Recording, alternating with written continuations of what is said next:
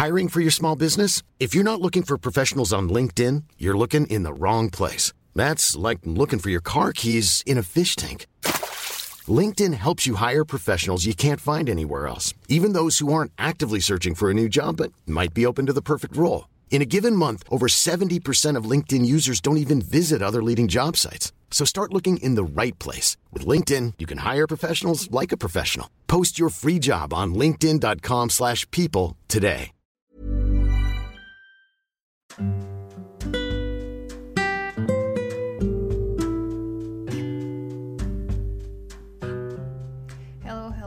Friends. Welcome to this episode. My name is Daniela Barrera, and here we talk about culture, language, teaching, and everything in between. So, today I want to talk about a Mexican tradition that we celebrate here in Mexico. Um, as we teach Spanish and all the hacks and tricks in Spanish language learning, I like bringing like just cultural things because I think helps you to understand how language works, especially here in Mexico, where you can listen to different accents, different words, different phrases, and Mexico is so big that we don't share all words. We do share some grammar, but it's not it's not something that you are going to master in two or three years studying Spanish. So maybe language and culture it's together. But there's one single tradition that we do share across the country, and I think we share with Sweden, I guess. And this tradition is celebrated here in Mexico, and it's called Dia de Muertos. Sounds a little creepy, but it's not so creepy. So we have a special day to remember and to honor our deceased people.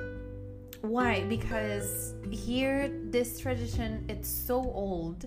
I really don't know like the origin. It started like uh, Catholic. Now it's not. So, for example, I I did one, and I am not um, Catholic. I'm not going to go deeper into that. But today I want to talk about what we do on this hol- let's kind of holiday in this tradition, what each element represents on the altar because we do build and we do have a special place where we have food, we have water, we have the picture of the deceased person, we talk about it, we have a, uh, I don't games and different elements that everything represents something for us. For us. So the main thing is just to create a guideline, to create something for them to so for them to come back to us and just hang out and just be together for one day. So I don't know if you remember the movie Coco. So it really it really shows like what this tra- tradition means to us. And i wanted to talk about it because it's something that i always wanted to do. I live uh, in the border. So here it's not so common in this in the center of the of the country. They build like super huge altars. And it's a really beautiful tradition. And they have parades. Here we don't have it that much here in tijuana but I really love this tradition. I don't know, I have always been like amazed by the idea of death because I don't know, like it's it's scary and exciting at the same time. Uh, maybe it's not going to sound so interesting, I don't know, but maybe for some people talking about death is complicated and they feel uncomfortable. But I do like to talk about it because I love, I don't know, talking about these topics because here in Mexico, family is really, really important, at least for some people. And especially in my case, my grandmother was, she was the person who used to take care of me.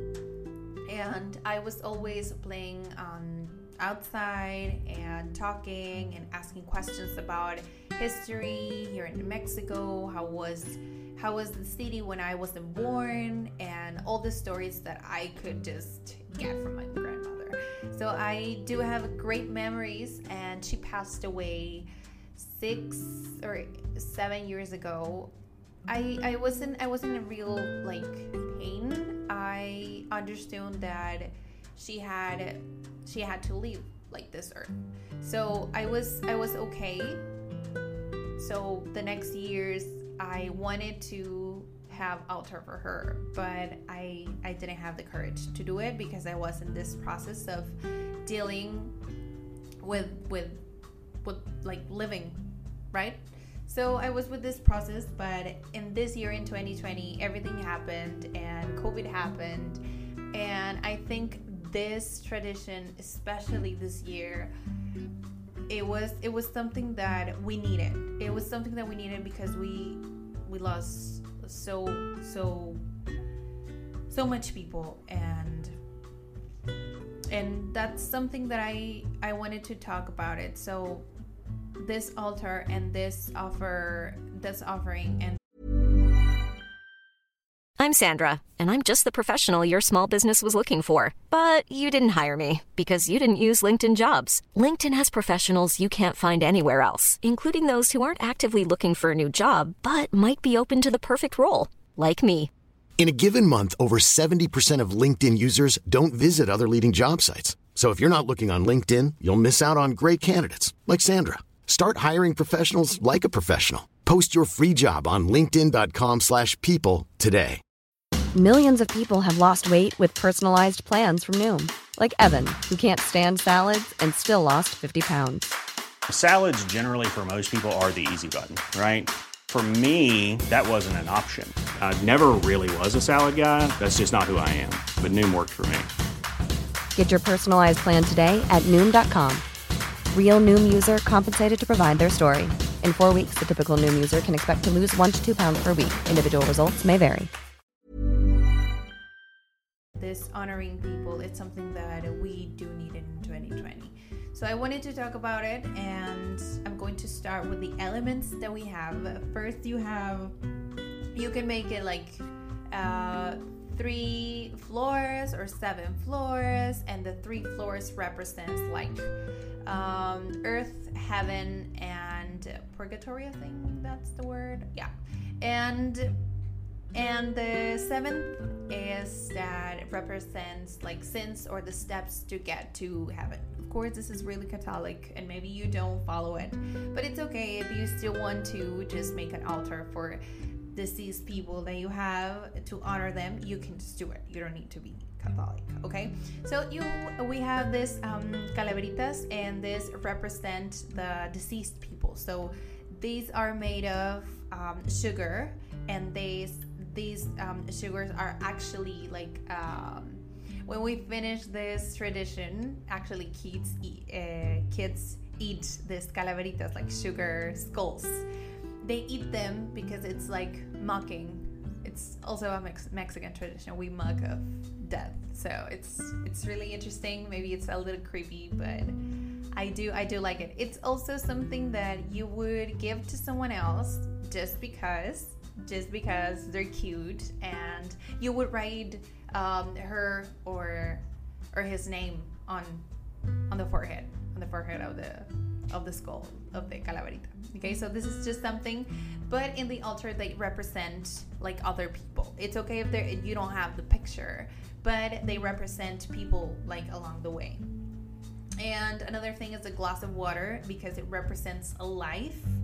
And of course you're giving literally water to to the deceased person because when you are putting this cempasúchil flower this is like um, you're creating the road you're creating the the path for them to come back and to cross. So the flowers represent like eternal life and they guide the spirit to come back to us as well the candles. The candles enlight their their path and they represent our love for them. So this is how we we create the the altar it doesn't need to be really fancy it doesn't need to be super huge or expensive we just do it to remember them. So it's just something maybe just for the living but we have this belief of they come back to us to spend time with us. It's not that you're going to actually see the person but i think it's more for the living people. We need we need to hold to something to some like to a memory. So i think it's more for the living people but it's a really nice tradition. I do i do like it. I do like it a lot a lot. And you need to draw or to like just put a cross because it represents the cardinal points like north, south, west, and east. So for them to know where they are to come back to us. And of course, you're going to use the picture of the deceased person. In my case, in my house, it was my grandmother. Here um, at CAD, um, recently, two months ago, my great, great mentor Sir Ken Robinson passed away on August 22nd. I couldn't believe it because I didn't even know that he was suffering uh, cancer. I thought in the beginning that was because of COVID, but now later um, the family said that it was he was fighting against um, cancer.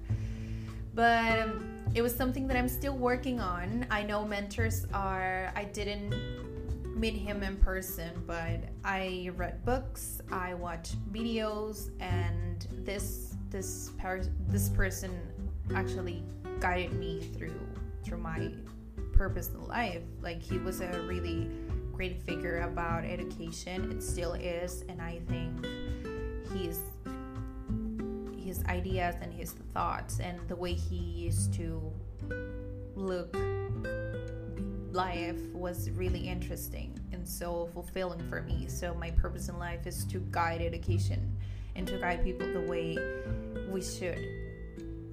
So I wanted to just mention this to two great figures that helped me to build who I am.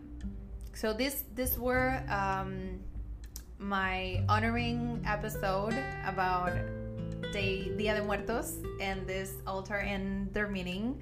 Of course, you are going to add personal objects that the deceased person used. And my case, my grandmother used to wear a red lipstick, and she was always really, really pretty, and she liked really coffee like me. So I think I uh, there are some things that I do have that they're from her. And I don't know, they're things that I do enjoy, and I think I will keep them for myself. Okay, um, that's that's pretty much it. Um, of course, maybe other people have different stories and uh, all the things. Uh, something that I forgot to say is that we do offer food, like actually food, to the person.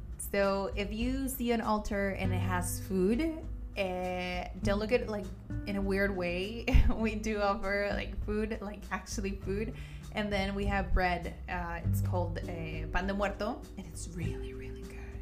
Maybe I will dedicate a different episode just talking about food. Maybe I don't know.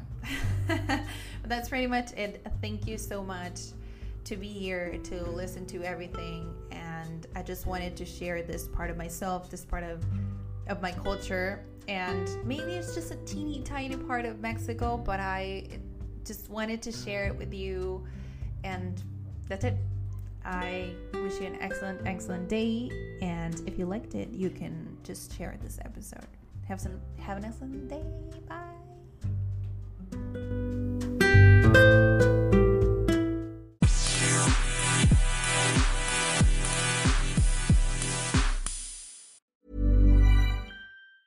If you thought the only way to get a more defined jawline with natural looking results was through surgery, think again. Juvederm Volux XC is a non surgical injectable gel filler that improves moderate to severe loss of jawline definition and can help you achieve natural looking results with little downtime. Even better, this improved definition lasts up to one year with optimal treatment. No maintenance required. Improve jawline definition for a smooth, sculpted look with Juvederm Volux XC. For important safety information and to find a licensed specialist, visit juvederm.com. That's J U V E D E R M.com. Not for people with severe allergic reactions, allergies to lidocaine, or the proteins used in Juvederm. Common side effects include injection site redness, swelling, pain, tenderness, firmness, lumps, bumps, bruising, discoloration, or itching. There's a risk of unintentional injection into a blood vessel, which can cause vision abnormalities, blindness, stroke, temporary scabs, or scarring. Talk to a licensed specialist to find out if it's right for you.